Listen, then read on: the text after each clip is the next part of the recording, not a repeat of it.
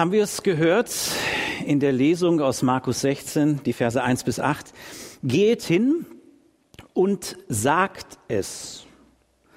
So einfach und doch so phänomenal anders. Die Geschichte von der Auferstehung Jesu Christi muss man sagen, weiter sagen. Der Herr ist auferstanden, er ist wahrhaftig auferstanden. Darum ist der Ostergruß, die Osterlieder, die Texte, die wir in der guten Nachricht von Jesus Christus entgegennehmen, der Bibel, in den Evangelien, es sind nicht nur festliche Rahmenbedingungen, sondern es hat eine tiefe, tiefe Aussage. Und es ist nötig, dass wir ihm Raum geben. Wenn man die Auferstehungslieder und die Auferstehungstexte in seinem Leben ausschließt oder nach und nach vernachlässigt, wenn man in den Familien darauf nicht mehr Acht hat, aufeinander Acht hat, auch in der Gemeindefamilie, dann kann es sein, dass dieser Auferstehungsglaube und dieses Auferstehungsleben immer kleiner wird und sogar sterben kann. Von daher die erste österliche Aufforderung für dich und mich heute Morgen ist ein Vers aus Epheser 5 und zwar ist es der 14. Vers 14b nach der neuen Genfer Übersetzung. Deshalb heißt es auch, wach auf, du Schläfer, und steh auf von den Toten, dann wird Christus sein Licht über dir leuchten lassen. Das ist ein Aufruf, tatsächlich alles ein Stück weit jetzt in dieser Zeit, in dieser besonderen Zeit, in dieser Corona-Zeit und trotzdem in dieser österlichen Zeit, dieses einfach mal nachzudenken und in sein Herz zu lassen.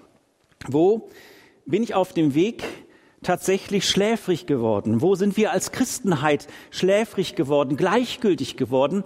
Wo ist in unseren Familien und auch im eigenen Unterwegssein das etwas geworden, diese Auferstehungshoffnung, die doch nur noch eine bloße Randnotiz geworden ist?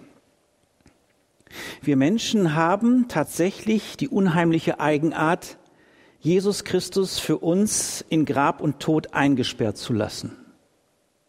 Ja, wir können tatsächlich Jesus klein machen, obwohl er doch unsagbar alles gegeben und gewirkt hat. Wir tun es, wenn wir schweigen.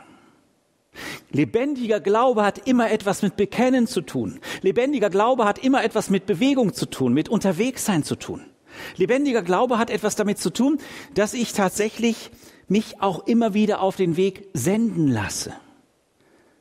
Der Ostergruß ist gleichsam ein Sendungsgruß. So wie die Frauen in der Frühe, als die Sonne aufging, etwas zum Weitersagen entgegengebracht bekommen haben. Eine Botschaft, die gerade jetzt an den vielen Gräbern so nötig ist. Es ist die Botschaft von der Auferstehung, die Trost bewirkt, Auferstehungstrost. Dieses Osterfest ist, glaube ich, in besonderer Weise dazu erkoren, dass wir in seinem Namen trösten, begleiten und dass wir hinausrufen auf den, in den, auf den Wegen, die wir haben, die uns möglich sind, dass es nicht um ein Lebwohl geht bei Gott, sondern ein Auf Wiedersehen. Und das ist es, was wir weitergeben sollen und dürfen, wie ein Staffellauf, wie ein Stab, der von einem Christen zum nächsten gereicht wird.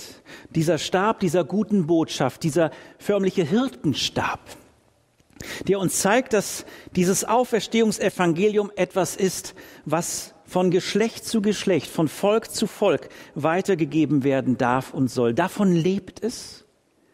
Und das ist ja das, was unsere Aufgabe ist, bis Jesus sichtbar für uns alle wiederkommt. Der Herr ist auferstanden. Er ist wahrhaftig auferstanden. Heute hatte ich ein Gespräch mit jemandem, der sagte, morgen müssten wir und heute sollten wir mit Kreide am besten auf die Kreuzungen das schreiben, dass Jesus Christus auferstanden ist. Und er ist wahrhaftig auferstanden. Ja, warum denn nicht? Vielleicht dürfen wir es in die Nachbarschaft hinaus singen. Ich hatte schon gerade gesagt, bei Licht betrachtet. Bei Licht betrachtet sieht manches ganz anders aus. Und hier, als die Sonne aufging und die Frauen sich auf dem Weg befanden, eigentlich mit dem Gedanken, den gestorbenen Körper ein wenig zu balsamieren und zu krämen, zu ölen, so dass er möglichst doch ein Stück weit noch das Aussehen behält. Und gegen das, was so übel anfängt zu riechen, denn alles Fleisch stirbt. Es wird gesät, verweslich, aber auferstehen unverweslich. Es wird gesät in Schwachheit und auferstehen in Kraft. Es wird gesät ein natürlicher Leib und auferstehen ein geistlicher Leib. Und so sind sie unterwegs, um ihrer Pflicht, aber auch ihrer Liebe Ausdruck zu geben zu diesem Grab Jesu. Und natürlich ist die Frage, wer wird uns diesen Stein, diesen großen Stein, so wie wir es hörten, aus dem Markus Evangelium 16. Kapitel wegrollen. Vielleicht ist es bei dir auch ein großer Felsstein, der zwischen dem steht, was erwartend Gott auf seiner Seite bereithält und dir. Vielleicht sind da Zerwürfnisse gewesen in der Zwischenzeit. Vielleicht sind Dinge gewesen, die dein Leben in eine Schieflage gebracht haben. Dann möchte ich dich einladen, dass du dir diesen Dienst tun lässt, diesen förmlichen Engelsdienst, dass der Stein kein Problem ist, dass kein Stein ein Problem ist. Denn Jesus Christus ist der Auferstanden und er hat die Kraft, alle Steine, die zwischen uns und Gott sich angehäuft haben, wegzuräumen. Nein, er hat sie weggeräumt am Kreuz, in dem Bezahlen all unserer Schuld. Und er lässt jetzt aufhorchen, er lässt aufatmen. Es kommt ein ganz anderer Geruch, ein Auferstehungsgeruch in die ganze Situation. Es ist gelüftet. Es ist befreit. Der Körper ist frei vom Sterben. Jesus Christus ist auferstanden und das nehmen diese Frauen, diese ersten Zeuginnen natürlich unter Schock entgegen. Unaussprechlich, eigentlich unmöglich, eigentlich unwahrscheinlich. Es macht einen zuallererst einmal stumm. So eine Stummheit kann man, denke ich, gut nachvollziehen im Angesicht dessen, wie viele im Moment gerade auch kämpfen und darüber stumm und müde werden. Überlastete Kliniken und Klinikmitarbeiter. Massengräber. Kämpfe um jedes einzelne Leben. Und doch die Erfahrung, wenn der Tod einmal eingetreten ist, dann ist es aus. Das Gesetz unseres Lebens ohne Gottes Eingreifen ist der Tod.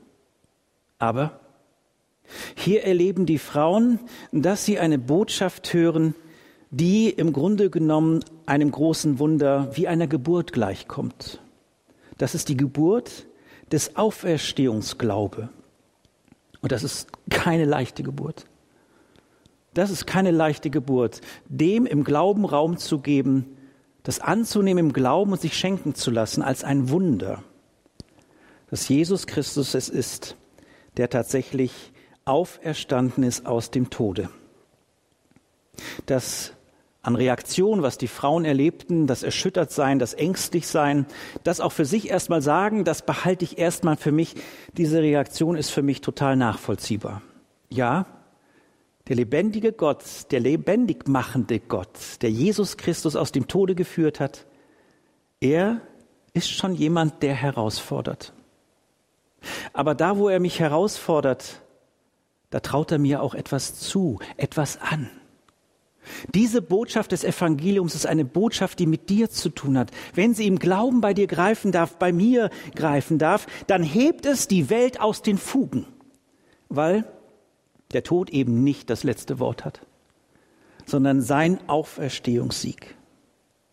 Aber wie darf ich mich auf diesen Weg machen? Die ersten Zeuginnen damals bekamen klare Hilfen und Anweisungen. Und so möchte ich dir diese Anweisungen auch weitergeben aus dem Wort Gottes. Sie bekommen gesagt zuallererst, fürchtet euch nicht. Das ist die Stimme des guten Hirten. Das ist auch die Stimme des auferstandenen Herrn Jesus Christus, dass er zuallererst sagt, egal wie dein Schiff, dein Lebensschiff wankt, egal welche Zweifel und vielleicht auch welche Glaubensnot da ist, vielleicht auch kaum Glauben da ist, er sagt dir, fürchte dich nicht, ich habe für dich alles getan. Ich, Herr, sagt Jesus Christus, ich bin die Auferstehung und das Leben. Und ich habe den Tod besiegt. Mit seiner Auferstehung, und das ist der zweite Gedanke, mit seiner Auferstehung wird diese modrige Luft unseres gewöhnlichen Lebens in dieser stichigen, oft selbstsüchtigen, mit Todeskeime durchsetzten Luft, und das können wir wortwörtlich jetzt nehmen, ja, die Todeskeime durchsetzte Luft wird umgepustet und durchströmt mit der Auferstehungsluft von ihm. Atem Gottes, Hauch Gottes, der Ruach Gottes, der hineinströmen möchte und uns in eine neue Freiheit, in, eine neue, in einen neuen Mut äh, führen möchte. Wie? Geht hin und sagt es den Jüngern, sagt dieser Engel, dieser Jüngling. Und er sagt es und macht damit klar, habt ihr es wahrgenommen? Die Jünger bleiben nicht die, die den Herrn Jesus Christus verraten haben und verlassen haben, sondern sie werden hier angesprochen als seine Jünger. Geht zu den Jüngern. Durch Christi Tod und Auferstehung, durch dieses österliche Fest dürfen wir sagen, Jüngerschaft ist trotz unserer Niederlagen gewahrt und gewährt, weil er uns im Blick behält und weil er uns zu seinen Jüngerinnen und Jüngern gemacht hat. Du als Nachfolgerin und Nachfolger, ich, wir dürfen auf einem Weg sein, wo wir vor allen Dingen darüber verstehen, dass wir uns ganze Vergebung auch gegenseitig zusprechen dürfen. Das österliche Lachen ist das Lachen über das, dass der Tod nicht mehr das letzte Wort hat. Aber das österliche Lachen ist auch ein Lachen darüber, dass mir klar wird, wer wäre ich, dass ich dem anderen nicht vergebe? Wer wäre ich, wenn ich dem anderen nicht in Jesu Namen Vergebung zuspreche?